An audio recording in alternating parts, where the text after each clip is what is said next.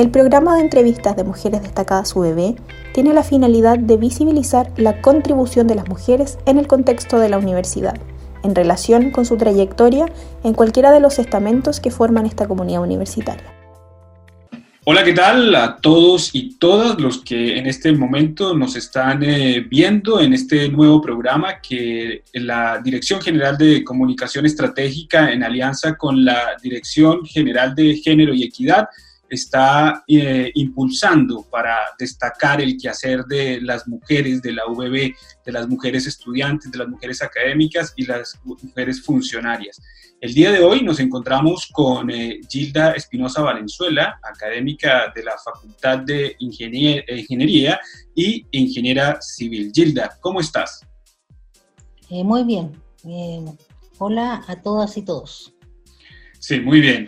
Eh, Gilda, te hemos invitado a este espacio porque queremos eh, no solamente conocer, obviamente, un poco más de tu vida, sino también de toda tu experiencia que has tenido a lo largo de los años eh, en, el recorrido que has estado dentro de la Universidad del Biobío, porque sabemos que llevas mucho tiempo, desde 1995, si no estoy mal, que ingresaste como una de las primeras académicas contratadas por la, por la, por la Escuela de Ingeniería Civil, y, sino que también eh, queremos conocer también tu experiencia como persona, porque aparte de, de, lo que has entregado académicamente, también sabemos que eres reconocida también por los valores que le entregas a los estudiantes. Eso comentábamos hace un rato contigo, hablando antes de que empezara el programa.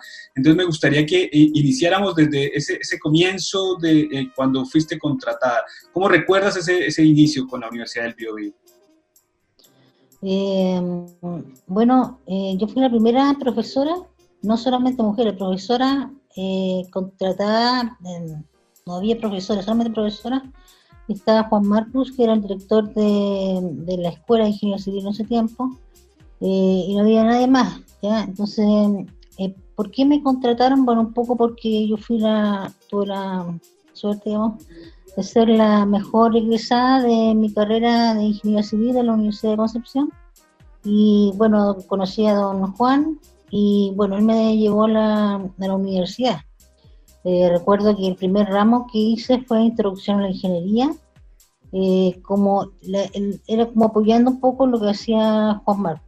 Después em, eh, hicimos un posgrado en el año 1995, segundo semestre, fue hacer un posgrado en la PUC, ¿ya? Y, el segundo contratado fue mi marido, Álvaro Suazo, ¿ya? que también venía a la Universidad de Concepción y éramos, habíamos sido compañeros y bueno, nos, enamoramos y nos casamos. o sea, hay una historia de amor también de, en, esta, en esta historia. Y bueno, nos fuimos a Santiago, eh, allá nació mi hija y después volvimos, eh, no recuerdo muy bien, pero eh, digamos, me, después me dediqué a la, docencia eh, mucho tiempo y, digamos, eh, hace un poco tiempo, digamos, me he dedicado a la investigación y bastante bien, o sea, he publicado más de dos artículos por año, dos ICIS, desde el 2018 2019 un cielo, 2019 un, una ICI importante, una Q1, un alto factor de impacto, una de las mejores en mi área. Mandé un artículo, un artículo ahí. Este año, ya la semana mandó otro artículo en la misma revista.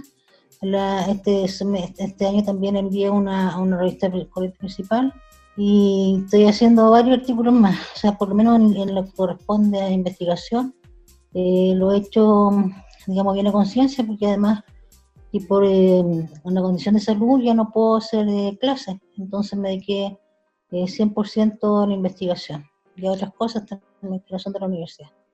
Gilda, es conocido por todos que el, el ramo o, o, el área de la ingeniería es reconocida porque los hombres tienen mayor espacio. ¿Cómo ha sido tu, tu experiencia como mujer dentro de estos años en la ingeniería? ¿Has recibido algún tipo de discriminación? ¿Lo has visto?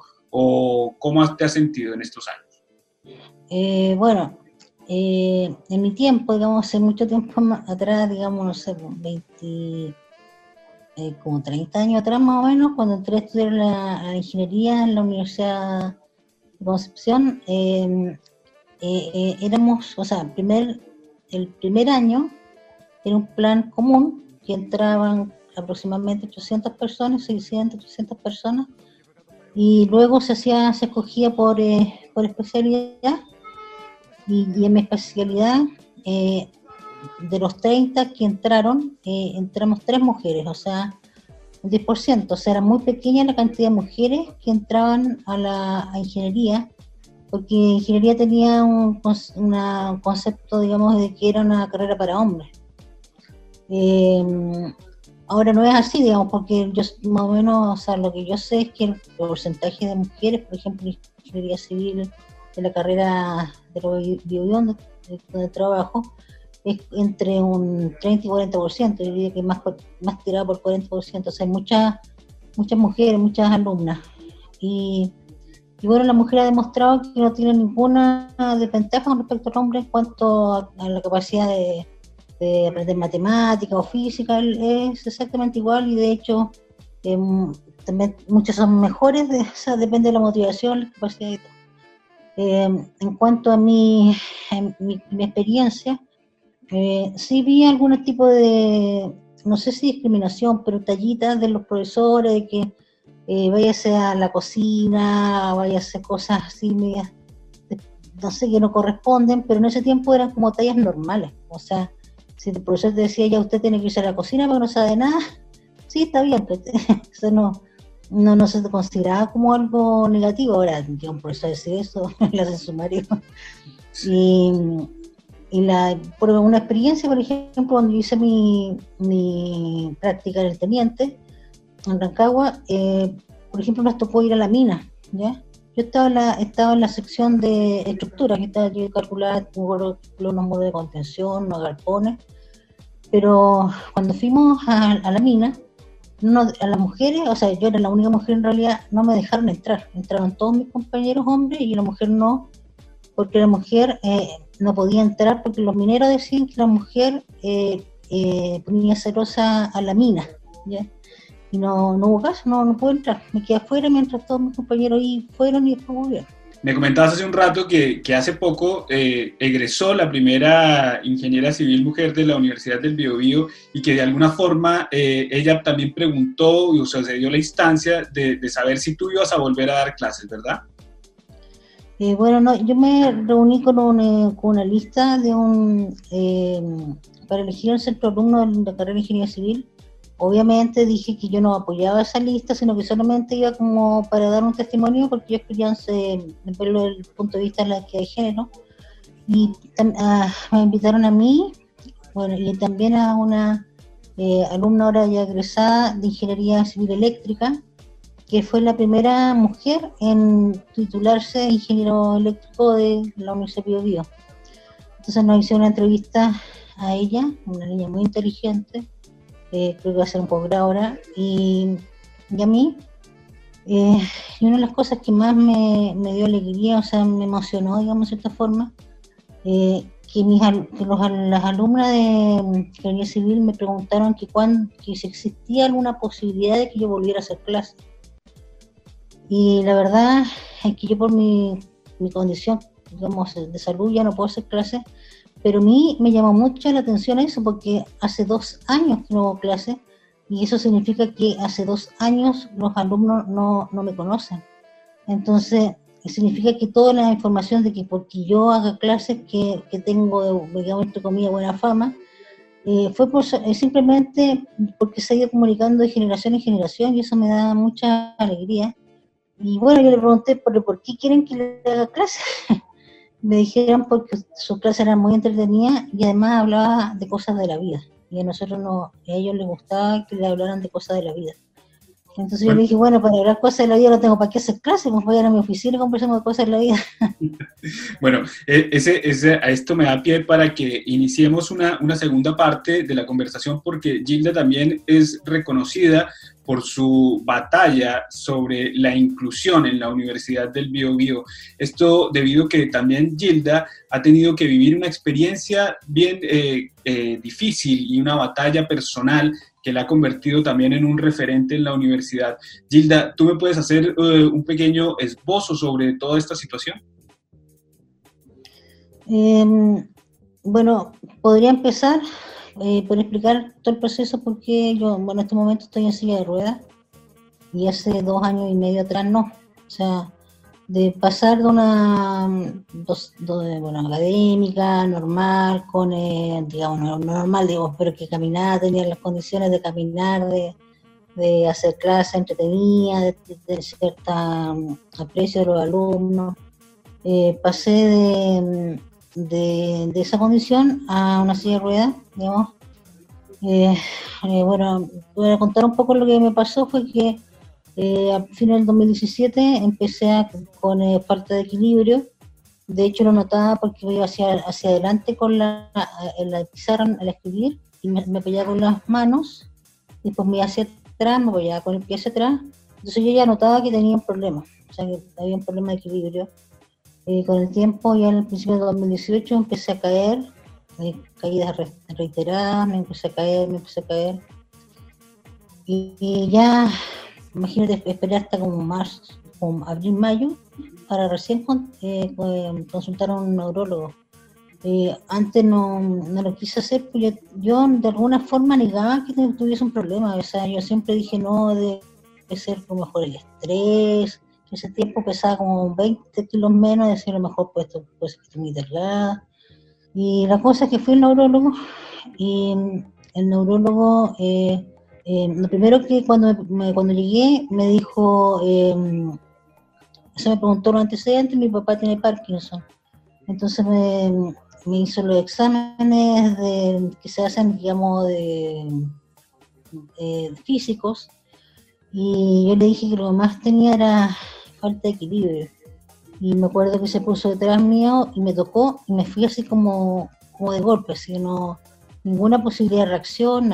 Entonces me dijo que tenía una falta de equilibrio demasiado alta y que me dijo que, que eso no era un no era un síntoma del Parkinson, que es lo que después me, diagnosticaron, y que él pensaba que eran otras, otras enfermedades peores. Entonces me dijo, ojalá tenga Parkinson, que es lo mejor que le pudiese pasar.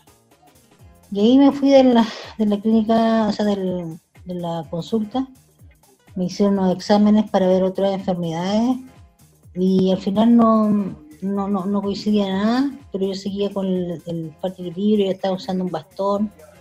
Y mm, al final fui a, fui a donde un, después de otro neurólogo que, no, no fue, fue, muy bueno la experiencia, fui a un neurólogo en Temuco que me dijo que la única forma de saber qué enfermedad era, si era un Parkinson, era hacer un examen en la clínica Las Condes en Santiago. Y bueno, partí, qué sé yo, pero yo hasta el momento que me, que me tendí en la camilla, yo estaba segura que no tenía nada, nada, no, era como una negación, no tengo nada, nada, nada. Y bueno, no fue muy eh, atinado el neurólogo de la, de la y Las Condes, encuentro yo. Y cuando estaba en la camilla me empezó a hacer los exámenes del cerebro. Y, y ya he pasado, no sé, cuatro minutos, no más que eso, yo empecé que se necesitaba más tiempo para ver alguna, si había algo malo. Y el neurólogo, cinco minutos, se me pasó súper rápido. Dijo, eh, no, no, no, esto es Parkinson, así como, ya no, no. Y cuando me dio ese diagnóstico, me, dio como, eh, eh, fue como que me tiraron de agua fría en el cuerpo, o sea, fue una sensación así como que recapacité, dije, no, tengo una enfermedad eh, que voy a tener que enfrentar y no, o sea, no lo había aceptado hasta ese momento. Em, y lo peor, me dijo, ¿y usted qué edad tiene? 48 años. ¿Hace cuánto tiene los síntomas? Me dijeron 6, 8 meses. Y siguió callado, no me dijo nada. Entonces después cuando llegué con los resultados a Temuco y se los mostré al neurólogo, me dijo que se podía, era un Parkinson, pero un Parkinson de aparición temprana. Eh, generalmente esos Parkinson eran un poco más agresivos, más rápidos. Eh, eh, es un excelente neurólogo, yo no tengo, eh, es, ha sido súper bueno conmigo y todo, em, pero mm, me da mucho ánimo en el sentido que yo, yo, de repente le quiero preguntar exactamente, no, no por decir cuánto me queda, pero va a ser rápido, y él tiene como el tino de siempre darme ánimo, no, si todo es tan rápido, no es tan rápido, pero bueno, ahí estoy. Bueno, Gilda, me estabas comentando sobre eh, lo, lo, que había sucedido cuando se fueron al edificio nuevo y cómo tuvieron que reunirse para conversar con más personas sobre el asunto y sobre todo con el PSD de la universidad. Claro, eh, fue todo como muy, eh, quizás bonito, no sé, eh, porque el PSD organizó una reunión en, el, en una sala del edificio nuevo de donde trabajo porque eh, el, edificio tiene rampa y tiene ascensor. Entonces cuando supe, mi marido me fue el Álvaro, me fue a decir, ¿sabes qué? Ya, partía en la sala, estaba abajo, eh, y me, pregunté si podía, eh, podía participar. Era una reunión con puros, o sea, con alumnos y alumnas en situación de discapacidad, y eran bastantes. Estaba también la ¿cómo se llama? Jimena, eh, eh, ella directora de la DDECLO y esta, eh, había un kinesiólogo, estaba la Jacqueline Angulo, que es la directora, bueno, y los otros integrantes, y fue como muy extraño para mí porque me dijeron, obvio, me dijeron, esta es una reunión de inclusión, incluyase. Así que entré y, como que fue un mundo nuevo porque yo eh, ya llevaba más de un año, en un año diría en silla rueda o un poquito menos. Cuando entré, eh, dieron una, eh, un video de la evolución de, las de los derechos de las personas en situación de discapacidad y fue horrible porque era uno parte de, situaciones muy terribles como que estaban los, los jóvenes o niños o personas encerradas en sus casas, era como eh, mal visto que una persona, una familia tuviera una, una persona con problemas de motricidad, o sea, era terrible. Cómo se evolucionó hasta, el, hasta este momento. Entonces, yo en ese momento, y por todo lo que se hicieron después, una... Eh, estas cosas dinámicas, eh, recién ahí conocí el concepto de inclusión. Yo antes no tenía idea de lo que era inclusión. Y me di cuenta que, por ejemplo, cuando yo decía que me estaban ayudando, en realidad no me estaban ayudando. Yo, tenía derecho a ejercer mi tenía lo que estaban haciendo es que yo permitirme que yo ejerciera mi derecho. Por ejemplo, cuando me ensancharon las puertas, eh, no me estaban haciendo un favor, estaban permitiendo que yo ejerciera mi derecho a mi trabajo, a que yo ingresara a mi lugar de trabajo. Entonces, claro, uno agradece porque lo hicieron de buena forma, pero no es, no lo hacen por ayudar. O sea, para mí una rampa, y así es, no es un favor, es un derecho, es el derecho a incluirse en el grupo. Entonces, cuando dicen, ya le vamos, a hacer rampas para que las personas en situación de discapacidad motora puedan, la, tengan la oportunidad de llegar, no, es el derecho que tiene la persona para llegar a su lugar de trabajo, para entrar a, un, a cualquier parte, a una notaría. Yo, yo estaba, por ejemplo, no voy a decir la notaría, pero una vez tuve que firmar en la calle para el, un papel, porque no, podía subir, no podía entrar por unos tremendos escalones.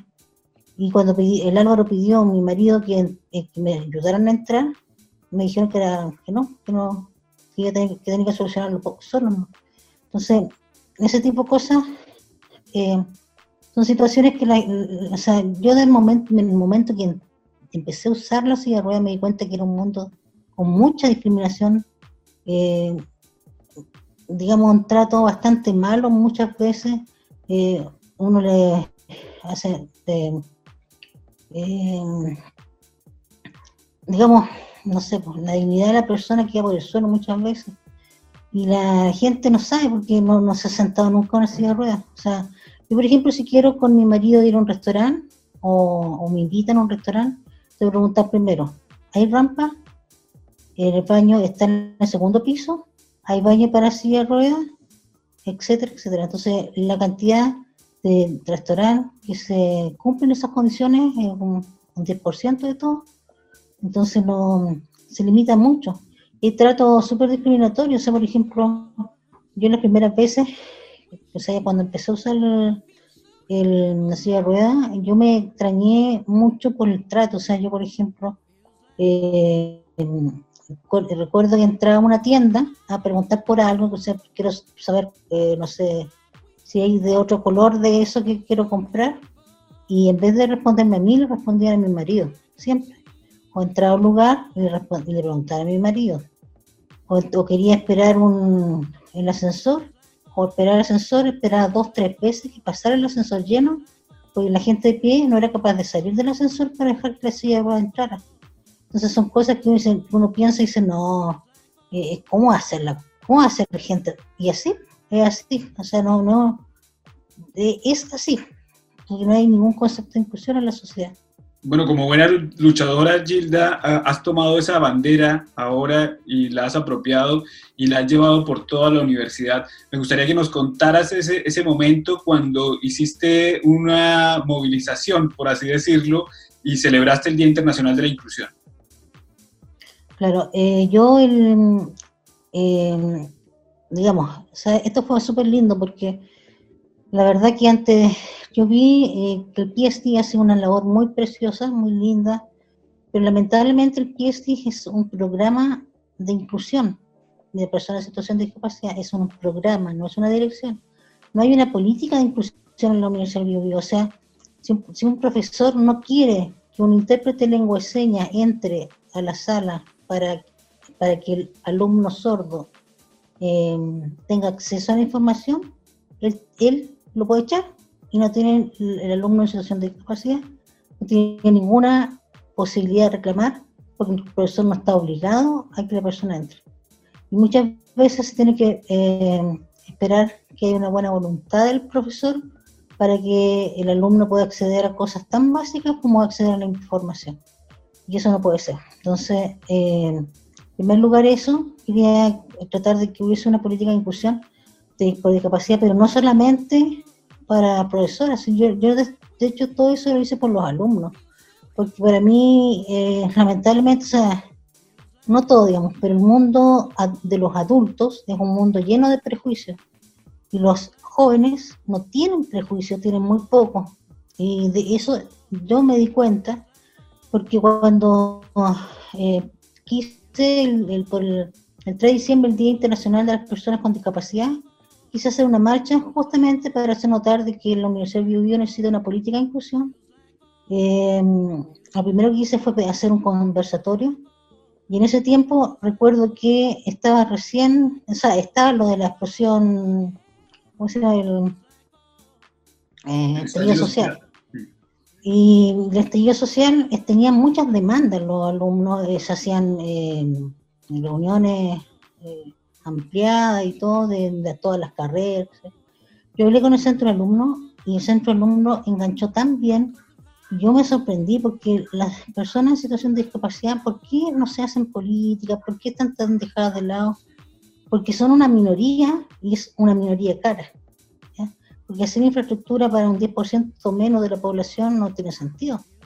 Porque, la, porque las minorías, aunque eh, no generan grandes, eh, eh, no generan grandes recursos económicos, no sé cómo decirlo, no son tan productivas quizás, aunque, aunque yo, por ejemplo, soy una persona en situación de discapacidad y me desarrollo en forma bastante normal en la universidad no por eso tengo menor capacidad es importante hacer notar que la discapacidad no hace inferior a la persona. Una persona con discapacidad no es una persona inferior.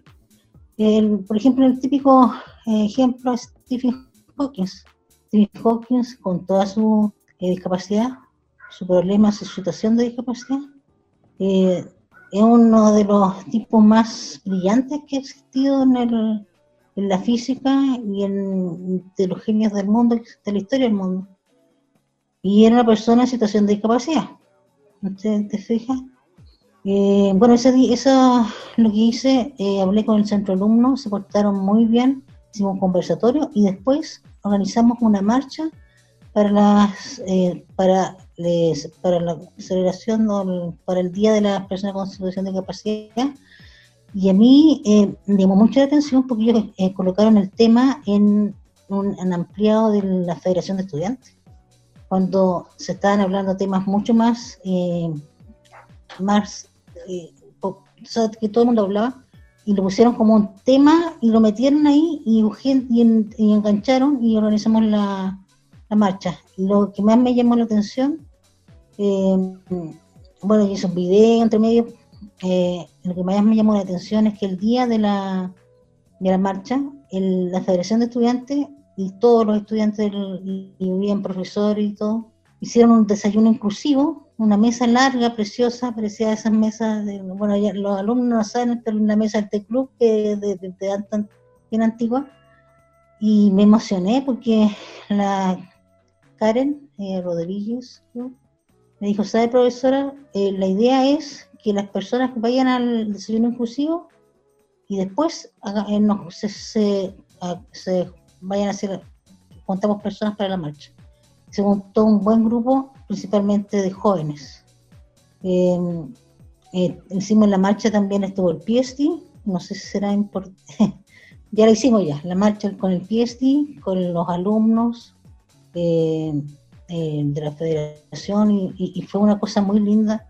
Lo que más hermoso fue cuando llegamos a la Plaza de Armas, porque como es el día de todas las eh, personas en situación de discapacidad, llegaron, había, llegamos a la plaza, a la misma hora había un montón de sillas de ruedas, había mucha gente con bastón, habían em, personas ciegas, habían personas sordas, yo realmente me, emocioné, porque uno piensa que es uno nomás, pero no es uno nomás, hay muchas personas, muchas, muchas, y muchas están sin posibilidad de una rehabilitación, muchos están metidos en la casa, muchos no tienen, no tienen acceso a la educación, y ese día me emocioné. Ahí hice una, di unas palabras también en la, plaza y fue muy hermoso.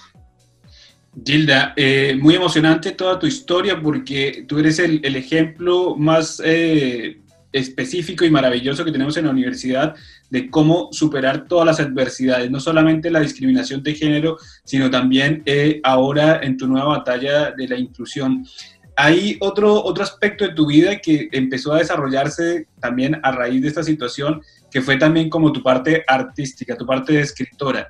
Escribiste un cuento que se llama La niña que descubrió la inclusión, que también participó en un concurso y que obviamente refleja eh, en el fondo y resume tu historia de forma muy emotiva. ¿Cómo fue ese proceso de, escribir esta historia, Gilda? Bueno, eh, en primer lugar yo eh, pintaba, me dedicaba a pintar al, óleo y, era bien, digamos, destacado, tenía muy buenas pinturas y mm, bueno, en cierta forma he descubierto que cuando uno no puede hacer algo ya porque ya no tengo la capacidad de las manos para pintar, uno puede hacer otra cosa. De alguna forma, yo descubrí el escribir las letras, lo descubrí cuando hice ese cuento yo, no, yo no sabía que, que podía escribir de esa forma, de hecho yo ni leo, no, tengo que no... Entonces, eh, es decirlo, pero no, leo libros, nada. Pero es la realidad. Y, ese día eh, dije, eh, voy a, ese cuento, ese lo vi en, la, en, en, el Instagram, en, la permiso. Ese cuento lo, encontré en Instagram, lo había publicado, o sea, ese concurso lo había publicado el PST de la municipalidad. Dije, ya voy a participar. Entonces me acuerdo que me senté en, este computador, me habré demorado 20 a 30 minutos, no más, y como que escribí, escribí, escribí, escribí, y llegué al final. Hice dos páginas y media en 20 minutos, 30 minutos, me salió así, pero pero ¿por qué? ¿Por qué fue? Bueno, gané hasta un lugar, siendo que yo nunca había escrito un cuento, nada.